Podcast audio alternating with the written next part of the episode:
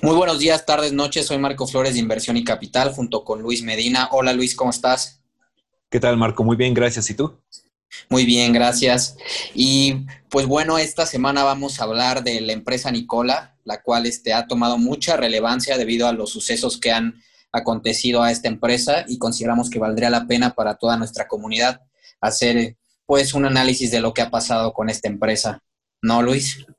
Sí, por supuesto. Así, ha sido muy interesante y a final de cuentas, yo creo que estamos viviendo momentos muy, muy interesantes. El mercado hoy en día se encuentra en una eh, leve recesión. Está, apenas estamos saliendo de esta, de esta desaceleración que tuvimos a, eh, a partir del coronavirus. Y nosotros estamos viendo una reacción especial en una industria específica. Y yo creo que todo se lo podemos atribuir a una empresa en particular, todos se han escuchado ya mil veces. Hoy en día el mercado reacciona de manera muy sensible a cualquiera que hable acerca de vehículos eléctricos y yo creo que más que nada es gracias a Tesla. A final de cuentas, hoy en día es la empresa más importante en producción y desarrollo de vehículos eléctricos y es sin duda un modelo a seguir para este tipo de negocios. Y es algo que ya muchas de estas otras empresas que quieren entrar en esta industria pues es como su estandarte, es como su modelo a seguir y sin duda el mercado hoy en día apostando mucho a este futuro, que digo, a lo largo de este, de este episodio, sin duda vamos a mencionar ciertos problemas dentro de esta, esta burbuja, podría llamarse, que está siendo los vehículos eléctricos, pero en ningún momento queremos decir que los vehículos eléctricos no son el futuro, que son una mala opción para nada. O sea, no quiero hablar por los dos, pero desde mi punto de vista, sin duda son el futuro, sin duda son una mejor opción. O sea, y estamos viendo una evolución muchísimo más rápida en estos vehículos a los vehículos de combustión interna. O sea, llevan casi 100 años este, en, el planeta los vehículos tradicionales, estos vehículos de gasolina. Y la verdad es que siguen siendo algo terrible para el medio ambiente. Entonces, eh, era, cosa, era, era cosa de tiempo que una solución más este, amigable se desarrollara. Y lo estamos viendo ahorita con los vehículos eléctricos, liderado principalmente por Tesla. Sí. Sí, claro, yo creo que complementando un poco lo que dices, estamos viviendo, como siempre lo he dicho, en un mundo que no termina de morir, como es el caso atribuyéndole esto al, petróleo. Sí, Y en un mundo que no termina de nacer, ¿no? Que es todas estas nuevas empresas que a través de la tecnología y la innovación como es el caso de, Tesla, pues están generando diferentes formas de, poder sustituir a las viejas, ¿no? Como es el caso de los autos eléctricos o como los de hidrógeno que también tiene el icono. Entonces, todo esto, y como lo mencionas, excelente Luis, al final genera una, un fervor, ¿no? Para todos los inversionistas, para toda la gente que está empezando, porque realmente cuando tú ves una empresa, pues esperas que sea redituable hacia el futuro, ¿no? Y, muchas veces como nosotros pensamos hacia futuro, pues le vemos un futuro prometedor a estas compañías y mucha gente pues empieza a creer en estas compañías, ¿no? Y realmente es eso lo que a veces genera es, ese, fervor, si realmente esta empresa invirtiendo ahorita en el futuro va a tener muchísimas ganancias debido a que va a crecer y realmente toda la tecnología que está invirtiendo hacia el futuro va a ser lo que más, más redituable genera esta empresa y pues todo ese fervor pues cae en compañías que ahorita eh, están investigando y están desarrollándose, pero sin embargo no tenemos la certeza futura si la empresa que estamos viendo realmente en el futuro va a ser la, la ganadora, ¿no? O realmente va, va, a continuar con todo esto. Entonces, pues va a estar muy interesante cómo vamos a analizar eso en el sentido en el que pues una empresa que está invirtiendo tanto, como es el caso de Tesla, en investigación y desarrollo, en cambiar el paradigma de cómo estamos este, desarrollando ahorita estas tecnologías y cómo hacia el futuro pues se espera que estas compañías pues crezcan, ¿no? Sí, claro. Y sí, sin duda, o sea, muy, lo dices bien. algo que la gente aquí, miles, cientos de personas están viendo este, en esta industria, es sin duda el futuro y ellos están apostando a ellos. Ellos están seguros de que nosotros vamos a tener esta evolución. Eso para nada, para nada está mal. Lo que ahorita nosotros queremos enfocarnos un poco es a qué empresa le estamos dando este futuro, en qué empresa nosotros ponemos nuestra confianza. Y ahorita estamos analizando principalmente el caso de Nicola. Aquí nos interesa muchísimo. ¿Por qué? Porque me parece que fue esta semana. Se reveló cierta información muy interesante. Y fue nada más eh, dos días después de que se anunció que tuvieron un trato de un contrato de dos billones de dólares con General Motors para poder desarrollar una nueva pickup eléctrica. Que la firma de investigación de este, short selling se llama esta firma, eh, Hindenburg Research se llama, sacó un reporte en el que hablaba de 47, 48 puntos específicos de la empresa en el que decía, ok, la empresa no tiene realmente todo esto que está comentando. Entonces nosotros la clasificamos como fraude. Esta empresa, esta firma de investigación Hindenburg, clasificó a Nicola como un fraude. Esto fue algo muy, muy importante porque la empresa responde a estas, este, estas alegaciones, podría decirse. Ok, esto, nosotros no somos un fraude, este, nosotros tenemos nuestro prototipo y en el video de muestra ese que hemos visto con su camión, claramente se ve que es un camión que se está moviendo en una pendiente. Nosotros no estamos engañando a la, gente. O sea, si se fijan en este, eh, así, así fue como lo mencionaron ellos, este, según checamos. Así, si ustedes se fijan en el signo de stop que se ve al lado de la carretera, se ven que está en un ángulo incorrecto, entonces obviamente se está bajando bajo, está rodando a pendiente abajo. ¿Qué ocurre aquí? Entonces, este, eso no era algo evidente para todos, porque el video está grabado de forma que parezca que el camión se está moviendo de, como un vehículo normal, que es por su propia propulsión, no que se está dejando ir nada más bajo pendiente. Sí, claro. Entonces, sí, o sea, aquí ya esto fue algo sin duda que le pegó muchísimo al mercado y nosotros lo vimos este, en Nicola. Su acción llegó a estar en 50 dólares y ahorita me parece que están abajo de 20 dólares. Claramente el mercado reaccionó de forma negativa a todo esto, a, todas estas alegaciones en las que se dieron cuenta en que la empresa no tiene de forma tangible todo lo que decían que tenía. Sí, claro, es, Sí, complementando un poco, al final yo creo que lo relevante es los sucesos que, tomaron en, la semana, como bien lo comentas, y realmente pues la expectativa que tienen las personas acerca de, las empresas, ¿no? por, normalmente lo que nosotros o la mayoría de las personas utiliza para ver si una empresa es rentable o en el futuro, pues es la tecnología y, el know-how, como dicen en Estados Unidos, de a lo que se dedica, ¿no? Muchas de estas empresas, pues al final son empresas que, digamos, tienen una investigación o todo un desarrollo y están en esa carrera, ¿no?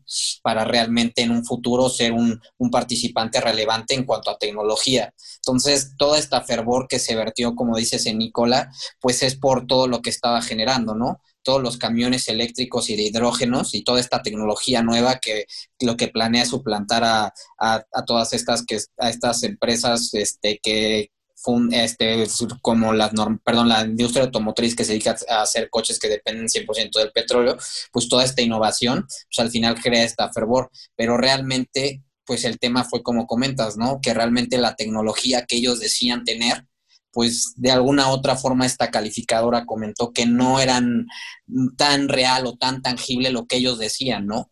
Y al final eso es mucho peso para una persona porque realmente pues las personas que analizaron esta empresa en su momento pues invirtieron en eso pensando que realmente todo lo que tenían pues era verídico, ¿no? Y pues esto sí tomó mucha relevancia, ¿no, Luis? Sí, sí, sí, por supuesto. Y es un poco lo que comentamos, o sea, a final de cuentas, qué fue lo que ocurrió aquí en el mercado, por qué la empresa que no tenía eh, de manera tangible todos estos proyectos, todos estos prototipos, creció tanto. O sea, cómo es que los inversionistas pusieron su confianza en una empresa. Ah, pues nosotros estamos viendo que esto no está ocurriendo. Disculpa, que esto no está ocurriendo nada más en esta empresa, está ocurriendo en varias otras. Y otro caso muy curioso que queríamos tocar fue algo que ocurrió también esta misma semana, el, miércoles justamente. Una empresa de energía llamada SPI Energy tenía, este, eh, que es una empresa que ya tiene varios años en el mercado, anunció este miércoles que iba a, que iba a abrir una subsidiaria que se iba a dedicar al desarrollo de vehículos eléctricos. ¿Qué ocurrió aquí? Nada más ese mismo día, su acción creció 3.100%. O sea, si, si, eso no es una burbuja, no, no sé lo que es. Sí. Aquí nosotros estamos viendo claramente que los mercados están hiper reaccionando solamente con, que, con escuchar la palabra vehículo eléctrico. Y eso para nada es lo ideal. Se está comparando muchísimo a lo que fue la burbuja de los dot-com. ¿Qué fue, qué, fue esto? Eh, a principios de los años 2000, cualquier empresa que se estaba listando en bolsa, que al final de su nombre le pusiera .com, se empezaba a disparar en la bolsa. ¿Por qué? Pues porque era una página web y obviamente era el futuro. Y esa parte no era la incorrecta. Sin duda el Internet fue, este, fue, es y seguirá siendo el futuro. Este, y hoy en día, o sea, estamos más conectados que nunca, seguimos entrando a páginas web y seguiremos haciéndolo por muchísimos años. El problema fue que se estaba invirtiendo y se estaba poniendo confianza ciega en cualquiera, cualquier empresa que pusiera esa etiqueta a su negocio, sin tener realmente algo tangible o algo que aportara a esta industria. Y es algo que estamos viendo ahorita en los vehículos eléctricos. ¿Qué ocurrió con este, Nicola? Este, esta empresa no está desarrollando algo realmente y no tiene todas estas ventajas que este, nosotros estamos viendo en otras empresas que ya tienen modelos de producción, que ya tienen ciertas ventas, o sea, es algo que aún no existía en cierto sentido, pero que ya estaba creciendo en bolsa. ¿Por qué? Porque prometían que eran este, parte de este futuro que estamos viendo. Sin embargo, ¿qué fue lo que ocurrió? Este, llega esta firma de venta corta, eh, Hindenburg, realiza una investigación acerca de eh, Nicola y encuentran que de su cuestionario de 53 preguntas, 43 fallaron. Entonces, ¿qué, es, ¿qué ocurre aquí? Ellos que se dedican exactamente a encontrar este, qué empresas este, van a fallar, qué empresas no van a tener este, el éxito que eh, dicen que van a tener o que no van a poder sostener este crecimiento que están teniendo. Este, como son justamente de venta corta, ellos van a decir, ok, esta empresa no va a seguir creciendo. Aquí es buena idea poner este, una venta corta para los que nos escuchan, una venta corta es cuando tú realizas este, una apuesta en contra del crecimiento de una empresa. Imaginemos que tú tienes, este, que tú sabes que el precio del azúcar va a bajar. Entonces, ¿qué es lo que haces? Tú puedes ahorita solicitar un préstamo de azúcar que cuesta, por ejemplo, un dólar. Entonces, tú consigues este, tú recibes el préstamo, haces el, continúas el azúcar a un dólar, haces uso de ella y después cuando baja el precio, tú repagas ese azúcar y te cuesta nada más la mitad, digamos, 50 centavos, el mismo producto, regresarlo. Ahí ya obtienes una ganancia. Ese es más o menos el principio detrás de una venta corta. Entonces, ¿qué, entonces esta firma que se dedica justamente a sacar ganancias de empresas que no van a poder mantener este, su crecimiento o que van a fallar a largo plazo, dice, ¿qué pasó aquí? Nicola no es una empresa que esté que esté bien fundamentada, nosotros creemos que este es un fraude. Sí, exactamente. Y bueno, yo creo que complementando también lo que comentas, digo, valdría la pena y déjenos en los comentarios si quisieran que habláramos de las burbujas y cómo son, cómo surgen y por qué se caracteriza. Yo creo que es un tema bastante interesante para ahondar en, en, otro, en otro episodio. Y justamente complementando, yo creo que al final aquí hay tres cosas que me parecen muy importantes con lo que está sucediendo con Nicola. Uno es como lo, mencioné anteriormente, ese, ese, ese es, ese pensamiento que están teniendo las personas en cuanto a la tecnología que se está aplicando, ¿no? En cuanto a los autos eléctricos. Vemos a Tesla como pues el gran candidato a, ser el, pues, el actor principal de esta tecnología. Ahí las empresas automotrices ya empezando a, a, recursar, a, perdón, a destinar muchísimos de sus recursos hacia esto. Y entonces, pues todo lo que viene hacia el futuro, pues realmente genera un, auge o un fervor dentro de los mercados que al final no necesariamente se traduce en un buen rendimiento de las empresas, ¿no? Que es lo que comentamos.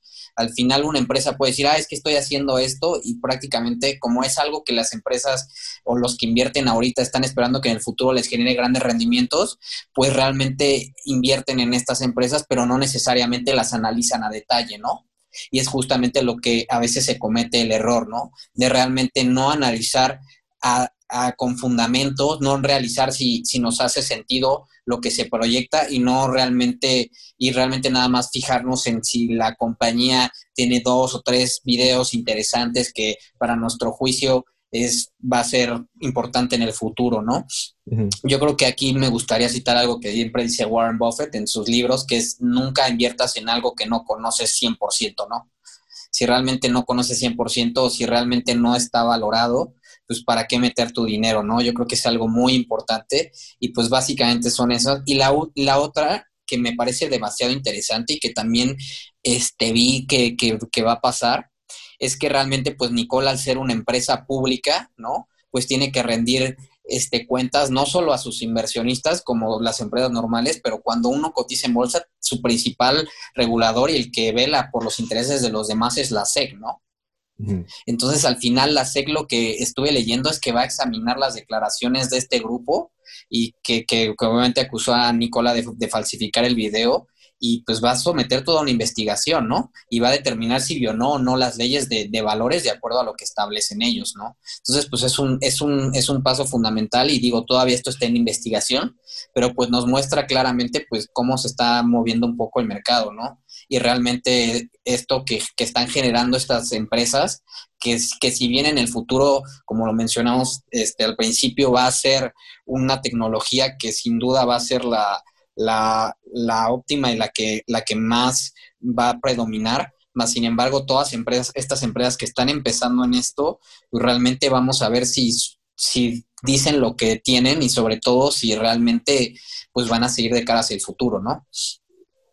Sí, claro, sin duda. Y algo muy interesante que también me recuerdo que este, comentamos que podíamos hablar ahorita durante esta, durante esta charla.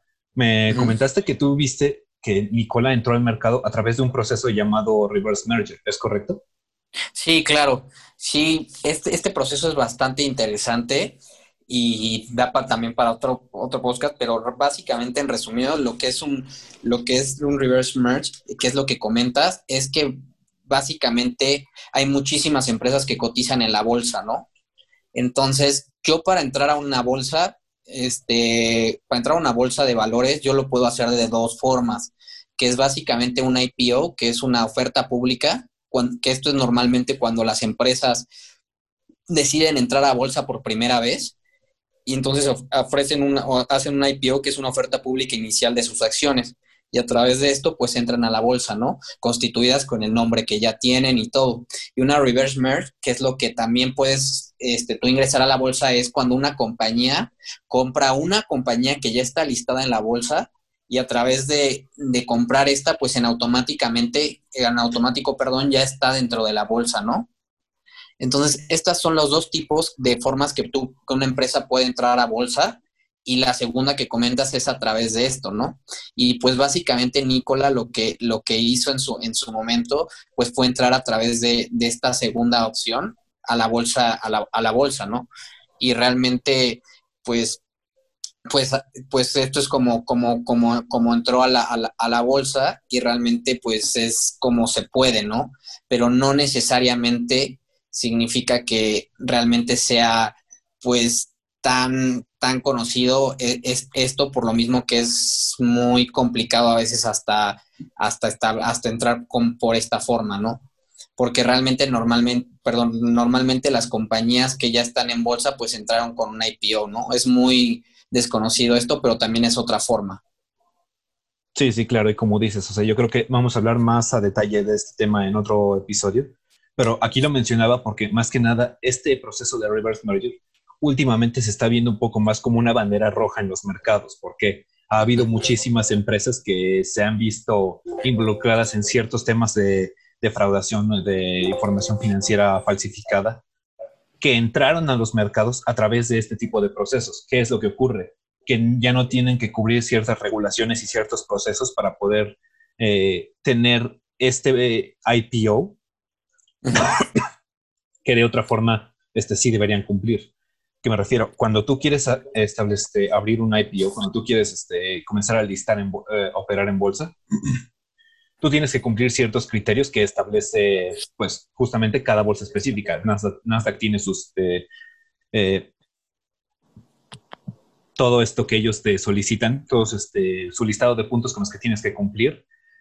Lo mismo para el New York Stock Exchange, lo mismo para la Bolsa Mexicana de Valores, lo mismo para todas. Cada una tiene que cumplir con ciertos puntos este, eh, obligatorios y tú como empresa puedes brincarte todo eso a través del proceso de reverse merger. Entonces, este es un, como un punto que hoy en día está tomando un poquito más de relevancia porque a final de cuentas es una forma en la que se están brincando todo un proceso de, de vida diligencia, de saber si esta empresa realmente tiene el potencial para este, estar listada en bolsa y poder este, realizar todas sus operaciones, poder este, ofrecer sus valores sus títulos a inversionistas, cosas por el estilo, sin que representen un riesgo de fraude para todas estas para, para el público inversionista.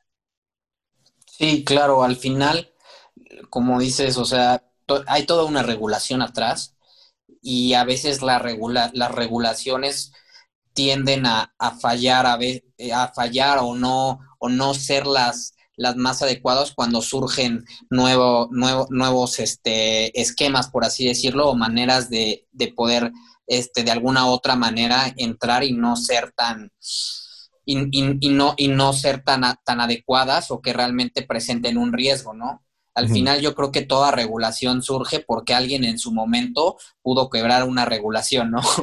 y eso muchas veces pasa y no dudo que la SEC ahorita pues esté evaluando realmente todo esto por lo que comentas, porque realmente pues sí representa un riesgo. Al final que una empresa no sea lo que realmente dice que es ser y que no se haya este, tomado las precauciones o el análisis adecuado para poder listar a través de esta fusión inversa, ¿no? Entonces, realmente, pues yo creo que la SEC, sin duda, bueno, en Estados Unidos, va a poner pues demasiado énfasis en esto porque al final sí representa un problema y pone pues en riesgo a los inversionistas, ¿no?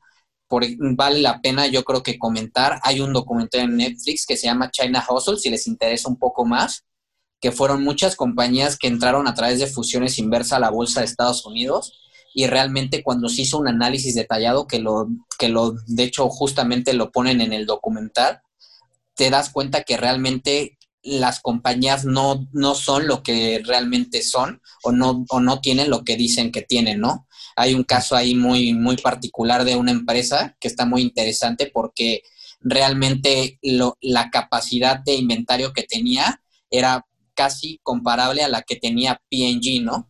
Toda esta empresa enorme, este monstruo de que tiene muchas divisiones.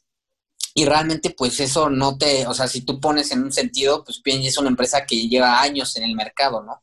Años consolidándose, años siendo la empresa que es y que una empresa, pues como tal, tenga esa capacidad de inventario, pues como que no te hace tanto sentido, ¿no?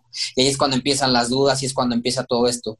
Yo creo que sin duda, de, de si podemos decir que de tres a cinco años la SEC va a empezar a a poner, pues digo, más candados, mayores regulaciones, pero sí da pauta para, para darnos cuenta de esos focos rojos, como comentas, de si realmente, pues cómo se están llevando a cabo y, y que no haya más empresas que en el futuro, pues defrauden a sus inversionistas.